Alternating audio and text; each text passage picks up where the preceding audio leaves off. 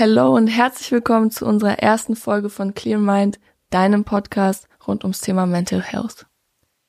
Wir sind Areti und Lena. Und nach einem längeren Gespräch haben wir beide einfach irgendwie gemerkt, wie unangenehm uns das eigentlich ist, über unsere Probleme zu sprechen. Ähm, es geht jetzt ja auch quasi nicht nur um bestimmte Probleme, teilweise auch schon einfach nur über unsere Gefühle und Ängste. Ähm, genau, wir haben uns dazu dann entschieden, diesen Podcast zu machen, um quasi allen, die sozusagen ähnliche Probleme haben wie wir beide, ähm, zu zeigen, dass es auf keinen Fall ein Tabuthema mehr sein muss und vor allem unserer Meinung nach auch überhaupt nicht mehr sein sollte, äh, über mentale Krankheiten und ähnliches zu sprechen. Aber auch, ähm, um jetzt Leute zu unterstützen, die sich jetzt vielleicht nicht genau mit dem Thema identifizieren können oder nicht dieselben Probleme haben, aber halt wissen, dass sie Leute in ihrer Umgebung haben, die sie super gern haben, denen sie auch super gern helfen würden, ähm, nur einfach nicht wissen wie. Und dabei soll es eben auch um alltägliche Probleme gehen, die wirklich jeder hat und denen man auf den Grund gehen kann, um einfach ein ausgewogeneres und im Allgemeinen glücklicheres Leben zu führen. Wir laden euch ein, mit uns mitzukommen auf unsere Reise, euch inspirieren zu lassen und euren Problem auf den Grund zu gehen und vor allem euch selber zusammen mit uns ein bisschen besser kennenzulernen.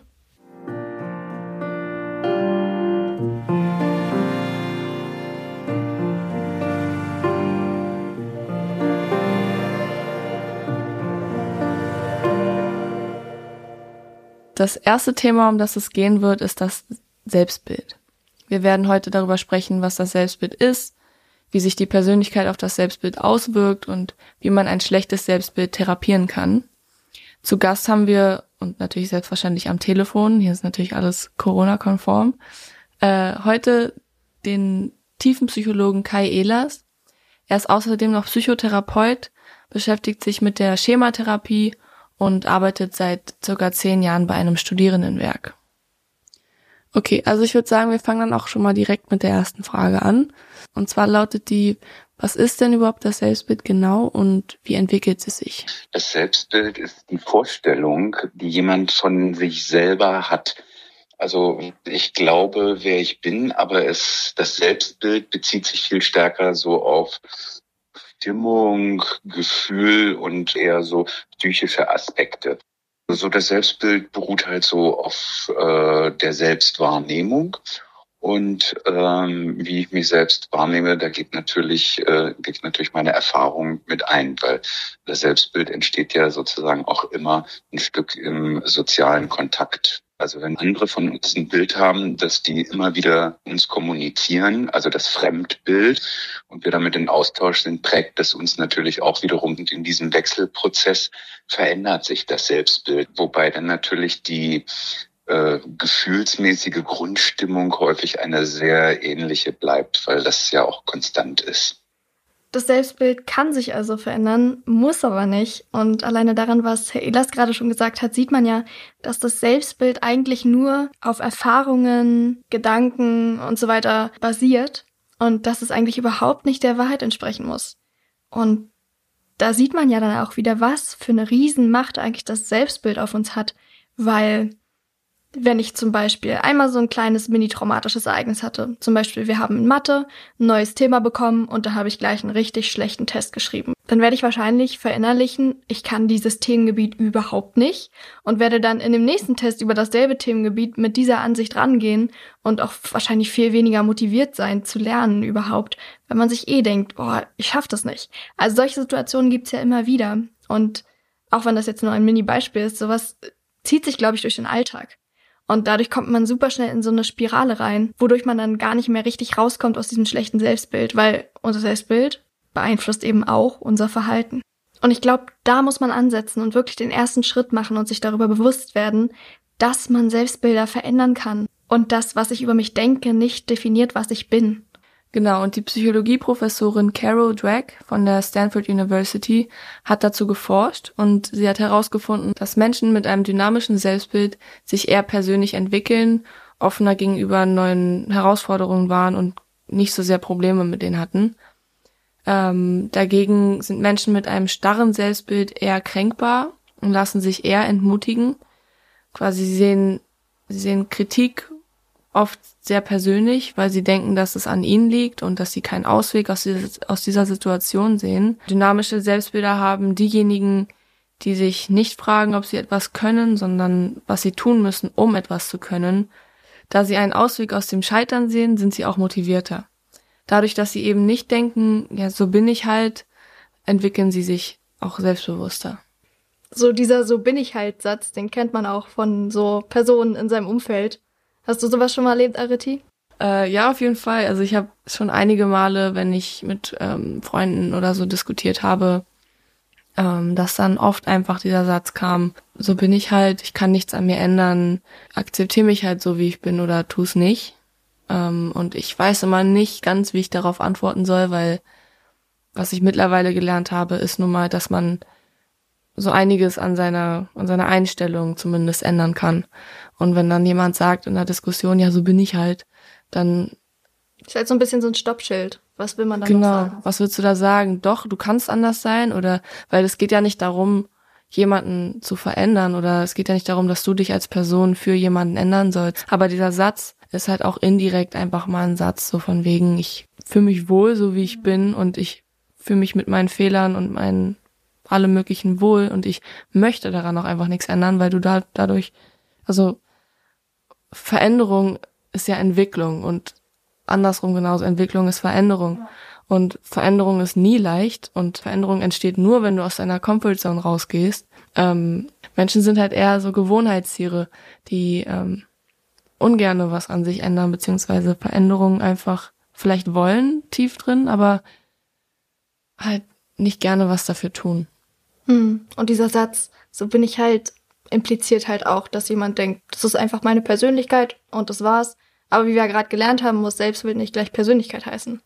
Aber wo wir jetzt schon mal bei der Persönlichkeit sind, wunderbare Überleitung, ich weiß, würde es mich auch einfach mal interessieren, wie da so die Persönlichkeit mit drin hängt im Selbstbild.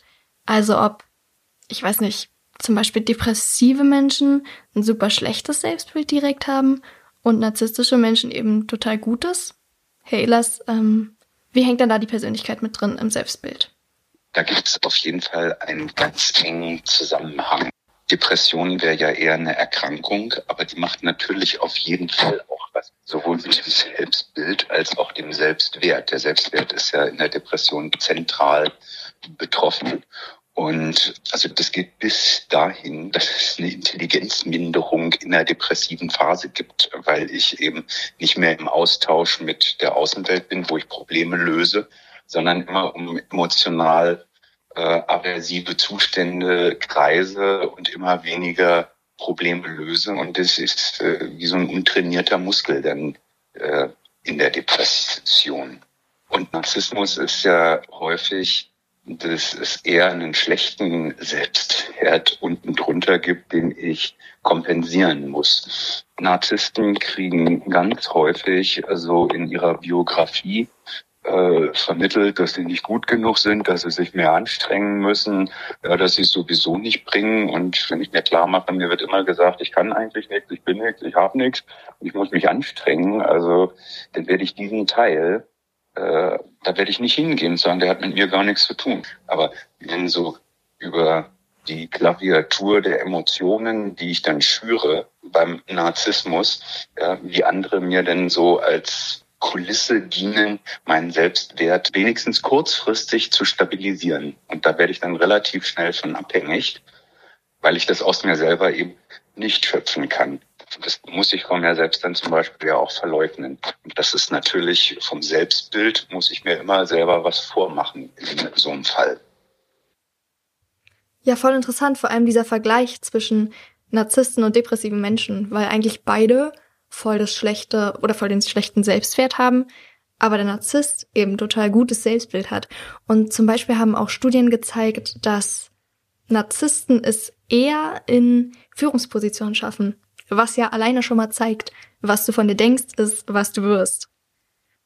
So, und da wir jetzt einen Psychologen zu Besuch haben, fände ich es an der Stelle mal ganz interessant zu fragen, was denn in der Therapie gemacht werden kann, um so ein schlechtes Selbstbild zu behandeln und welche Fragen man so stellen kann, um da die Ursachen herauszufinden.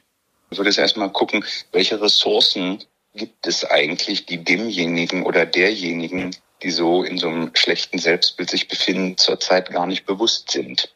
Da muss man dann zum Beispiel anfangen zu sagen, na ja, was haben Sie denn alles schon geschafft? Darauf hinzuweisen, dass Sie es schon geschafft haben, wie das dann passiert ist, dass Sie das geschafft haben, was Ihnen im Augenblick im Erleben gar nicht mehr zur Verfügung steht. Natürlich gibt es bei jedem äh, positive Aspekte und Ressourcen. Ja. Da wäre eine Aufgabe von Therapie, darauf zu fokussieren, um ein Gegengewicht zu bilden, wo man denn so zwischen dem, was man kann und dem, was man nicht kann, immer in ein besseres Gleichgewicht zu kommen. Wenn man denn jetzt zu Hause ist und keine Therapie macht und von sich weiß, dass man wahrscheinlich ein schlechtes Selbstbild hat und da wahrscheinlich was dran machen kann, dann habe ich gelesen, sei das vielleicht auch sinnvoll, sich einfach mal ein Fremdbild zu holen und ähm, andere Leute zu fragen, ob sie mal sagen können, wie sie einen dann objektiv wahrnehmen. Und meistens kommt ja da was Positives raus mit den Leuten, mit denen man sich umgibt. Erachten Sie das als sinnvoll? Auf jeden Fall. Also wenn ich äh, Therapeuten hat, der ihn regelmäßig spiegelt. Äh, dem, also soziale Kontakte sind zur Korrektur des Selbstbilds äh, fast unerlässlich, ja, weil ist genau das, was Sie geschildert haben. Äh, jemand, der ein schlechtes Selbstbild hat, steht sich selbst in aller Regel viel, viel kritischer gegenüber als seine Freunde. Und da sage ich immer, fragen Sie doch mal Ihre Freunde, was die davon halten. Wenn man sich jetzt also nicht so sicher ist, ob das Selbstbild, was man gerade von sich selbst hat, noch verbessert werden könnte, dann gibt es also auch Möglichkeiten und Tricks, wie man das zu Hause ganz alleine ohne einen Therapeuten hinbekommen kann. Und ich habe das zum Beispiel mal bei meinen Freunden gemacht. Ich fand es super interessant, die mal wirklich aufschreiben zu lassen, was die von mir denken. Und ich habe auch Freunde, wo ich weiß, dass die ehrlich sind und dass die mir wirklich die Sachen aufschreiben, die sie wirklich denken. Und es war total schön und ich wurde sogar richtig emotional, als ich mir das durchgelesen habe, weil es doch Menschen gibt, die einen besser finden, als man selbst sich findet. Und ich glaube, da sollte man sich immer drüber bewusst sein, dass man selbst der größte Kritiker ist.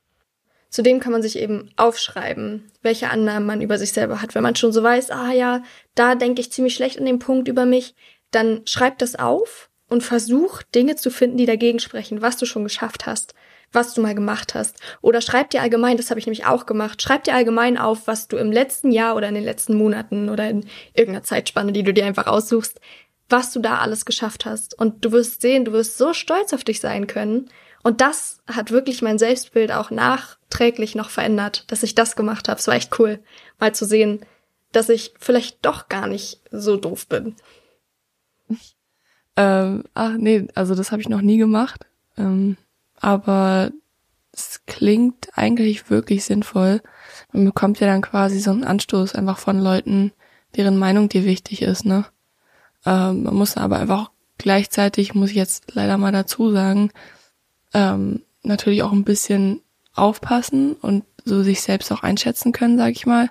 Also wie man halt mit eventueller Kritik da noch auskommt oder umgehen kann.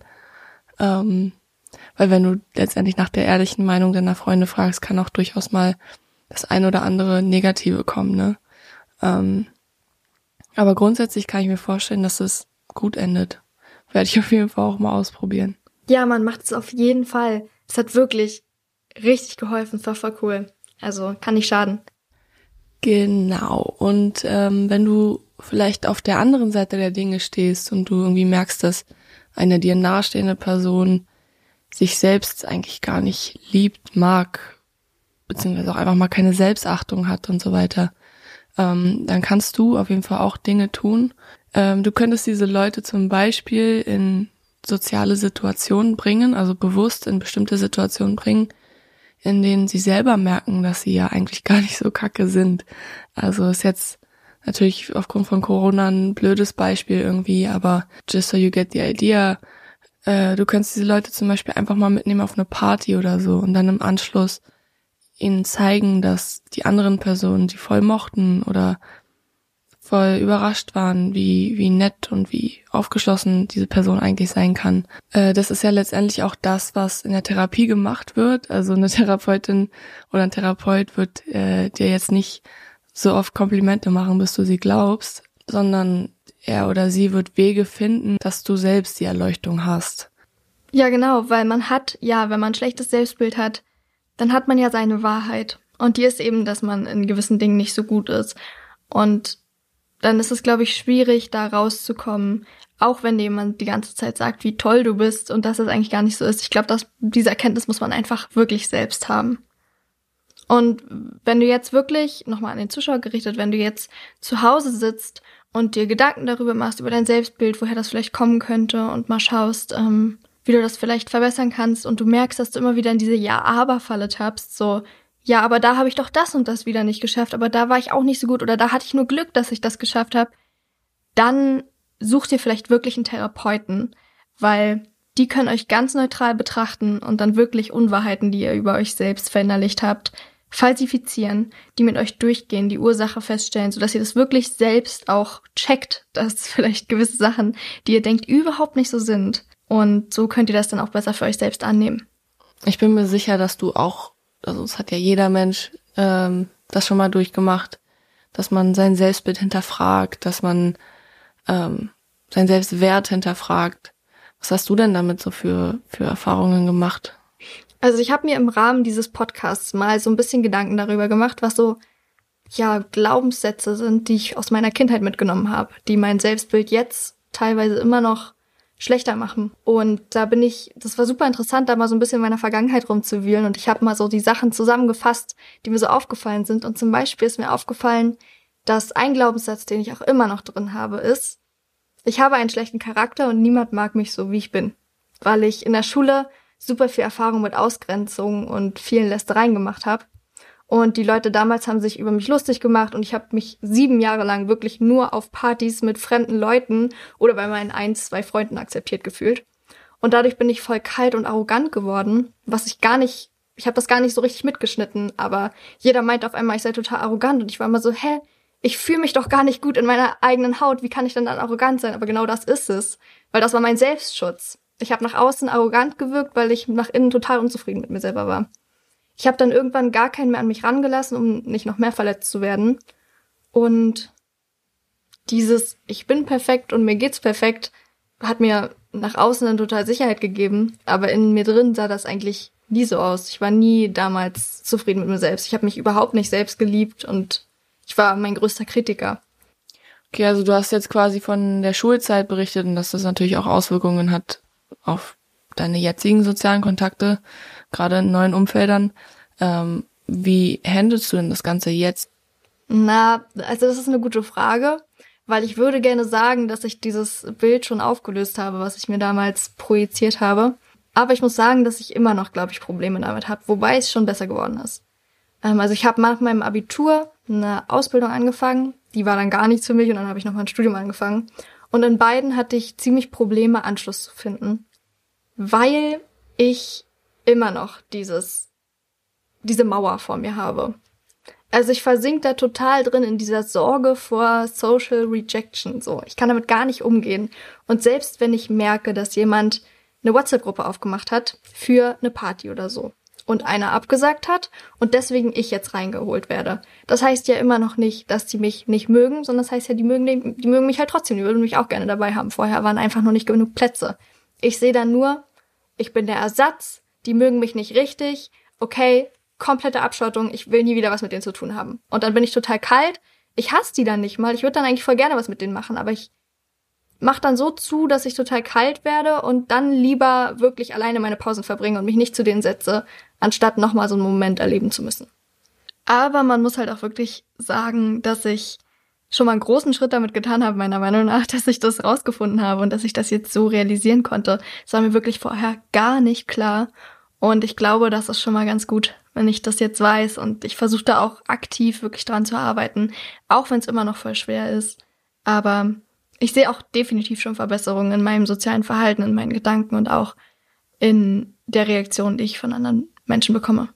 Ja, Erkenntnis ist auf jeden Fall der erste Schritt. Ohne die Erkenntnis kannst du ja auch überhaupt nichts dran ändern. Deshalb glaube ich, ist ganz wichtig, dass du dich da so, dass du da selbst einfach so gegraben hast, sag ich mal, bis du an den Ursprung gelangt bist.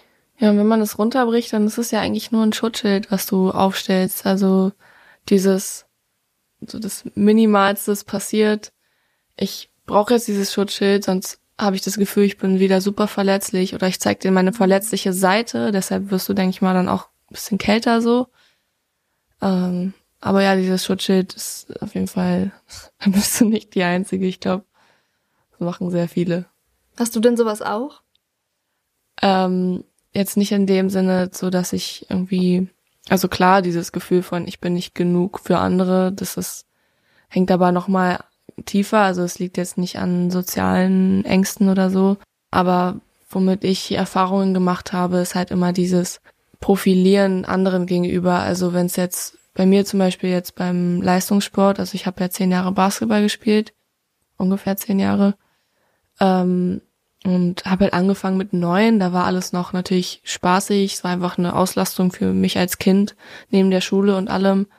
Ähm, aber je mehr Zeit verging, desto mehr Druck gab es halt auch. Also desto leistungsorientierter wurde das. Und ähm, wir waren halt in meiner Mannschaft waren wir fast fast 20 Leute oder so und es dürfen ja quasi immer nur zwölf aufgestellt werden zu einem Spiel. Ähm, und da hieß es quasi, oder das Gefühl haben die Trainer ja eigentlich eingegeben, dass wenn man die Woche gut trainiert hat, dann hat man auch höhere Chancen zu spielen. Jetzt ist nun mal so, dass viele Trainer, oder zumindest meine Trainer, ich habe ja keinen Vergleich zu anderen, dass sie alle sehr gewinnorientiert waren und ja, irgendwie einerseits super viel Wert auf, auf Teambuilding und alles gelegt haben, auf auch außer, außerhalb der Halle, also Sachen, die außerhalb der Halle passieren. Ähm, aber wenn es dann wirklich zu dem Spiel kam oder zu einem Turnier oder so, dann ging es wirklich nur ums Gewinnen und auch mhm. recklessly nur ums Gewinnen. Ähm, alles in allem hat es letztendlich dazu geführt, dass ein paar der Mädchen halt gefühlt einfach zweitrangig waren und ähm, so hat es sich einfach angefühlt. Also für mich, jetzt für die anderen kann ich natürlich nicht sprechen, aber für mich ähm, und ich möchte auch nochmal klarstellen, mit zweitrangig meine ich jetzt wirklich rein im Sport, ähm, also was die Leistung betraf. Nicht irgendwie die soziale Stellung oder so im Team. Äh, da war alles sehr ausgeglichen. Ähm, ist ja quasi, Teamgeist ist ja das Wichtigste sozusagen. Auch für die Leute, die vielleicht nicht so viel spielen. Du musst es trotzdem immer positiv bleiben, deine Mannschaft nicht runterziehen und so weiter. Und das war halt immer so die Schwierigkeit für mich, so zu tun, als sei, als würde mich das nicht verletzen, dass meine Trainer mich nicht spielen lassen oder ich halt wenig Spielerfahrung sammeln kann, ähm, während die anderen dann wirklich teilweise ein ganzes Spiel durchgespielt haben und so. Mhm. Und das hat halt gerade in dem Alter, so von 13 bis 16, extrem viel mit meinem Selbstbewusstsein gemacht. Also sehr doll an meinem Selbstbewusstsein genagt, so. Einfach weil dir von Grund auf das Gefühl gegeben wurde, okay, du bist nicht so gut wie die anderen mhm. im Sport ähm, und hast deshalb auch nicht das Recht, sozusagen so viel zu spielen wie die anderen. Mhm, kann ich mir vorstellen. Das muss ja richtig scheiße sein, wenn du die ganze Zeit so Leistungsdruck hast. Ja. Da ist das bestimmt richtig schwierig, das nicht so zu verinnerlichen, dass man selbst nicht so gut ist wie die anderen. Ja, und das war ja auch nicht mal das Problem. Also so, mir war ja bewusst, dass ich jetzt nicht äh, Spieler Nummer eins bin in der Mannschaft und mir war auch bewusst, dass viele von denen das ja auch nun mal ihren Werdegang quasi, also weiter Basketball spielen wollten. Und das, darauf habe ich ja nicht mal so viel Wert gelegt, sondern einfach darauf, wie die Trainer einerseits, also auf die Trainer ist das eher mehr so, ich würde mal sagen, so die, nicht die Schuld so, aber so der Grund für dieses für dieses schlechte Selbstbewusstsein, was ich heutzutage habe oder woran ich halt echt zu arbeiten habe. Einer der Gründe sind halt einfach die Trainer, die wir hatten. Und obwohl ich auch alles gegeben habe im Training und obwohl ich, weiß ich nicht, neben der Schule mir den Arsch aufgerissen habe, äh, wir hatten vier, fünfmal, viermal die Woche Training und ähm, oder drei bis viermal die Woche war immer unterschiedlich und ein bis zwei Spiele am Wochenende. Ist ja voll krass. Ja, und das neben Schule war sehr viel Stress und hat auch tatsächlich, als ich circa 13 war, dazu geführt, dass ich ähm, stressbedingt eine Gürtelrose im Gesicht bekommen habe. Also jetzt nicht der Basketball nur alleine, sondern allgemein allgemeiner Stress so. Ähm, und das war auch auf keinen Fall schön. Das hat wehgetan wie sonst was und auch noch im Gesicht. Normalerweise kriegt man das ja halt um die um die Leiste rum so und ja, also die Ärzte meinten halt auch, dass es dann quasi stressbedingt gewesen sein muss. weil das ja ein Virus ist und ähm, der halt ausbricht, wenn dein Immunsystem geschwächt ist und das passiert unter anderem durch Stress. Kann ja auch gut sein. Also man hört ja immer wieder von Leistungssportlerkindern, die ja dann noch mehr getrimmt werden, richtig so Ballett und was da alles gibt. Ne? Naja. Die werden ja sicherlich auch total die Selbstbewusstseinsprobleme später haben. Oder sie kriegen halt den totalen Boost, ne? Kommt halt drauf an. Ja. Zu dem Thema so mit anderen vergleichen und sich irgendwie so schlechter zu fühlen als andere, habe ich auch noch was. Ähm, und zwar war das bei mir in der Schulzeit ganz doll so, dass ich das Gefühl hatte, dass ich zu dumm bin, um gefühlt alles zu machen. Also, ich habe ja auch eine Ausbildung angefangen erst ähm, nach dem Abi, obwohl ich eigentlich eine Eins vom Komma hatte und eigentlich immer wusste, dass ich studieren möchte, weil ich total gerne lerne und so. Ähm, weil ich dachte, dass ich zu dumm bin. In der Schulzeit hatte ich nämlich zwei Lehrer, die mich überhaupt nicht leiden konnten. Und einer davon war ziemlich narzisstisch. Das war mein Mathelehrer. ähm, ich war eigentlich relativ gut in der Schule, aber ich habe schon immer zum Pessimismus geneigt. Und bei diesen zwei Lehrern wurde mir dann extrem suggeriert, dass ich dumm bin, vor allem im Matheunterricht. Teilweise wurden mir nämlich auch Punkte im Test nicht gegeben, obwohl ich die Aufgabe richtig gelöst hatte, weil der Lehrer meinte, er wüsste, dass ich das nur auswendig gelernt habe, aber eigentlich nicht könnte. Was? Mhm. Und deswegen wurden mir dann Punkte nicht gegeben. Ähm, also die waren wirklich crazy, mein Lehrer. Und dann mit dem einen hatte ich so über meine Berufswahl geredet und so. Und dann fiel der Satz, als ich gesagt habe, dass ich Psychologie studieren wollte damit im Abi, ähm, dass ich das nicht könnte wegen dem ganzen Matheanteil und äh, das soll ich auf gar keinen Fall auch nicht versuchen, auch nicht bewerben. Das würde eh nichts werden. Also es war richtig krass. Bei uns auf dem Dorf ist es wahrscheinlich auch noch mal so, da hat eh fast niemand studiert so. Bei uns auf dem Dorf. Ja, aber was sind das? Also ich meine, Lehrer sind Pädagogen. Ja. Also das ist ja war echt krank. Also es gab dann halt auch viele Lehrer, die dann zu mir meinten, doch, versuch's, du kannst es bestimmt schaffen, aber wenn du eh schon so ein Pessimist bist, wie ich damals war. Ja, reicht ja eine Meinung ja. von einem Lehrer und dann. Ja, voll. Ja. Und ich habe mir das so zu Herzen genommen. Ähm, zusammen auch noch, ich glaube, dass dazu auch noch gezählt hat, dass meine Eltern sowieso schon immer sehr besorgt um mich waren und mhm. immer wenn ich gesagt habe, ich möchte jetzt das und das machen, ich möchte jetzt das und das mal alleine versuchen, dann hieß es immer, oh, nicht, dass du das nicht schaffst und bist du dir sicher, soll ich ja. nicht doch lieber mitkommen? So alleine wollte ich mal zum Arzt gehen. Oh, schaffst du das allein? Ich ich, glaube, ich komme lieber mit und so. Und das hat mir halt auch, das war nur aus Liebe, aber das hat mir total vermittelt, ich bin zu blöd, das alleine zu machen. Ja, beziehungsweise auch einfach, dass du angewiesen bist auf die, mhm. auf die Hilfe anderer, sag ich mal. Und wenn da jetzt so ein Lehrer, also eine Autoritätsperson zu dir kommt und sagt, das schaffst du niemals, also Psychologie, pf, versuch's gar nicht erst, bin gerade richtig geschockt, ey, weil das ist sowas, ja, ne? so wie alte waren ja. ungefähr. Im Nachhinein denke ich mir auch, ey, was soll das? Du, das kann ich ganz schlecht schätzen. Das Alter von Erwachsenen schätzen, aber ja. nicht. ähm, ich nehme mal an, dass der eine so, die waren glaube ich beide so 45. Krass, okay, aber vielleicht sogar 50, irgendwie so in dem. Ja, dann haben die doch wahrscheinlich auch selber Kinder gehabt. Also mhm. das ist immer so die Sache, ne? Ist halt echt mies. Auf einmal als Lehrer. Lehrer ist so ein wichtiger Job. Ja, eine Zeit lang wollte ich deswegen auch Lehrer werden, um da irgendwie ein bisschen positiven Einfluss zu haben. Ja. Aber jetzt im Nachhinein denke ich mir, nee, ich möchte nicht die verkackte Erziehung von den ganzen Eltern auf mich nehmen. Aber ja, also das, die Geschichte hat auch ein gutes Ende, weil dieses Selbstbild, meine ich, habe ich erfolgreich eliminieren können. Als ich dann in die Ausbildung gekommen war, ähm, ist mir aufgefallen, dass ich wirklich, dass alle anderen so mit Lernen ziemlich ihre Schwierigkeiten hatten auf eine coole Note zu bekommen. Mhm. Und ich habe wirklich nicht so viele Schwierigkeiten gehabt und habe eigentlich Einsen weggeräumt. und ich habe halt gemerkt, dass mir gerade auch so auswendig lernen, also so Dinge mir verinnerlichen, das liegt mir einfach voll gut. Also ich bin dafür gemacht, eine akademische Laufbahn anzustreben. und ich habe ja auch richtig Bock, was Neues zu lernen. Ich bin da voll der Typ für. Ich liebe so theoretische Sachen. Ja. Und ähm, dann habe ich auch abgebrochen und habe dann ein Studium begonnen.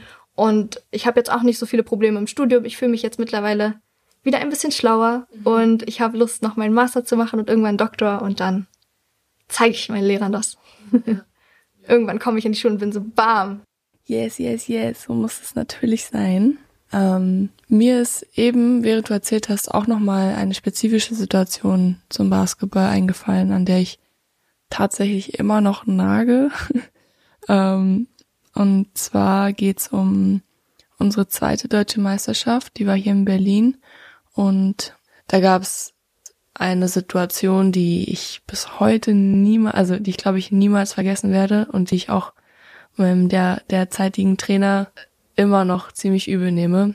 Ähm, und zwar, also an jedem Spieltag gibt's quasi zwei Spiele und ähm, ich habe beide diese Spiele nicht, war ich nicht aufgestellt. Und dann ähm, irgendwie ist er. Aufstellen heißt dann, dass du auf der Ersatzbank? Genau, ja. Okay. Also spielen ja immer fünf Leute gleichzeitig und dann wird immer durchgewechselt. Aber insgesamt dürfen zwölf Leute aufgestellt sein. Ähm, und dann, der Tag war irgendwie dann rum. Ich habe mir erstmal nichts mehr gedacht, weil ich es ja mehr oder weniger gewohnt war, so wenig zu spielen. Ähm, dann meinte am Ende des Tages, als wir gerade aus der Halle rausgelaufen sind, kam mein Trainer zu mir, hat mich so ein bisschen an den Arm genommen so und meinte, wir schauen mal, dass du morgen spielst, ähm, ne, weil er gemerkt hat, dass mich das natürlich irgendwie trotzdem beschäftigt hat. Am nächsten Tag kam ich dann quasi voller Elan in die Halle und ähm, super gute Laune, ready to to play, so weißt du. Selbe Situation, mein Trainer nimmt mich wieder in den Arm und ähm, guckt guck mich an und sagt halt, du, wir haben uns entschieden, wir spielen nochmal in der alten Aufstellung, also in der von gestern. Ich habe ihn so angeguckt, so, ich war richtig, also ich war geschockt so, weil so klar, mein Vertrauen ihm gegenüber wurde natürlich schon aufgebrochen, dadurch, dass ich nicht so viel gespielt habe. Aber da wurde es halt das erste Mal so wirklich in your face gebrochen, so, weißt ja. du? Und du hattest ja richtig dich gefreut wahrscheinlich. Genau, und dann kam ich in die Handel, hat er mir das gesagt und dann, weißt du, wie ich reagiert habe? Ich hätte geheult. Ich bin selber noch voll, voll geschockt von meiner Reaktion, weil ich mich selber so noch gar nicht kannte. Ich habe einfach meine Tasche, die ich auf der Schulter hatte, auf den Boden geschmissen, bin einfach aus der Halle rausgestampft, wütend und bin dann irgendwie in die in die Umkleide dann ge gegangen zu den anderen. Die haben gemerkt, okay, ich weine, so alles gut. Ich meinte, ja, der halt stellt mich halt wieder nicht auf. Dann sind ein paar Minuten vergangen, dann kam er mit den anderen Trainern äh, rein in die in die Umkleide, haben unsere Teambesprechung gemacht und er meinte dann einfach, und darüber kann ich heute lachen, aber konnte ich damals natürlich nicht. Ähm, ja, es braucht ja auch wirklich jetzt keiner traurig oder wütend zu sein. Wie heißt es so schön? Never change a winning team. Oh, wie unempathisch. Ja, weil wir die letzten zwei Spiele, also die, die zwei Spiele am Samstag hatten wir halt gewonnen, so. Und, und da war ich wirklich, ich wünschte, ich hätte die Eier in der Hose gehabt, einfach aus diesem Raum rauszulaufen und nach Hause zu fahren. Mhm. Aber es ist halt die Sache, die er uns auch mitgegeben hat egal was ist, lass es nicht an dein Spiel, an, dein, an deinen Mitspielerinnen aus, weil, oder zieh die, die Laune nicht runter. Und ja, letztendlich haben wir auch, haben wir die deutsche Meisterschaft dann gewonnen und an, ich habe mich natürlich in erster Linie gefreut, dass wir gewonnen haben. Aber ich werde diesen Moment nie vergessen. Mhm, das hat richtig, es hat richtig, richtig tief, es hat sehr weh getan. Ja, gerade sowas geht ja dann richtig an die Substanz, ja. wenn er das vorher noch so versprochen hat, du dich mega freust und dann deine Erwartungen noch so mega enttäuscht werden. Sobald ich merke, ich habe irgendwie Freunden gegenüber oder so hohe Erwartungen, dass ich automatisch irgendwie mies sauer werde und automatisch traurig werde, wenn die auch, wenn die nicht getroffen werden, die Erwartungen, mhm. obwohl es ja basically unmöglich ist, diese Erwartungen zu treffen. Ähm, und irgendwie will ich mich will ich ihn das nächste Mal, wenn ich ihn sehe, einfach nur sagen, was das mit mir gemacht hat. Andererseits denke ich mir so, weißt du was, irgendwie verdient er das auch irgendwie nicht und äh, ich will einfach nichts mehr mit ihm zu tun haben. So. Und das ist so mein State of Mind gerade. Ja, das kann ich auf jeden Fall verstehen. Also da musst du wahrscheinlich überlegen, ob es dir helfen würde, auf deiner persönlichen Healing Journey da nochmal mit ihm drüber zu sprechen. Aber wenn du nochmal mit ihm drüber sprichst, dann mach's auf jeden Fall nur für dich. Ja, und dann würde ich jetzt an dieser Stelle erstmal diesen Podcast hier beenden. Wir merken, dass uns das mega viel Spaß macht und wir hoffen, dass es euch mindestens genauso viel Spaß gemacht hat zuzuhören. Und wenn euch jetzt ein paar Themen einfallen, wo ihr denkt, oh, das wäre super interessant, wenn Lena und Areti da mal drüber reden würden, dann schreibt es uns gerne auf Instagram in der Direct Message oder einfach als Kommentar unter ein Bild, das ist uns ganz egal. Und dann können wir gerne in der nächsten Folge mal über euer Thema quatschen. Bis dahin wünschen wir euch noch eine wunderschöne Woche und wir verabschieden uns. Ciao!